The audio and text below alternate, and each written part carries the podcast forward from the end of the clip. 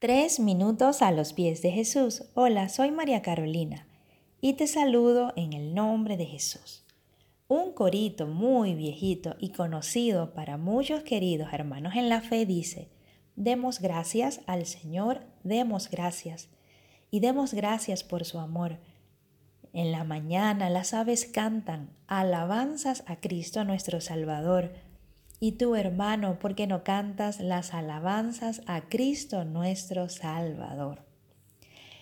Resaltante es en este corito la gratitud y el darle gracias al Señor. Pero ¿qué es la gratitud? Según la definición en Internet, esta proviene del latín gratitudo, término que a su vez se forma de la raíz gratus, que significa agradable, y el sufijo tudo, que expresa cualidad.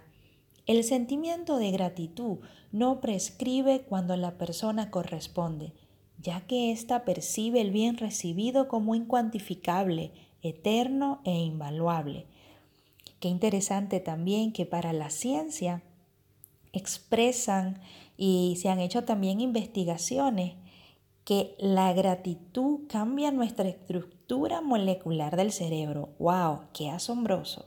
Ayuda a que nuestra materia gris funcione mejor, mejora nuestra salud física, mental y nos convierte en personas felices y resilientes.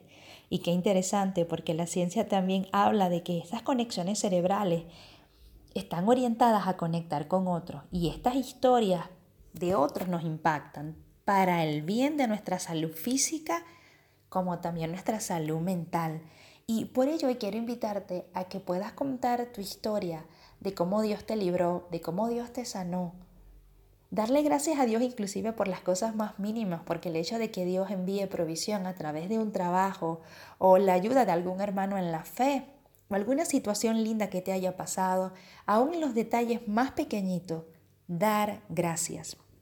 Dice la palabra de Dios en Primera de Tesalonicenses capítulo 5, en el versículo del 16 al 18. Dice, estén siempre alegres, oren sin cesar y den gracias a Dios en toda situación. Dice la versión lenguaje actual, estén siempre contentos, oren en todo y den gracias a Dios en cualquiera que fuera su circunstancia. Dice la palabra en el Salmo 105, podemos ver cómo el Señor hizo maravillas en el pueblo de Israel. Y dice la palabra, alaba a Jehová, invoca su nombre y da a conocer sus obras en los pueblos. Cántale, cántale salmo, habla de todas sus maravillas y gloriaos en su santo nombre. Así que demos gratitud también a Dios a través de contar nuestras experiencias, de gracias al Señor por esas cosas que ha hecho en nuestras vidas. ¿Qué piensas tú de esto? Déjanos tus comentarios en iglesialatina.com y que tengas un día muy bendecido.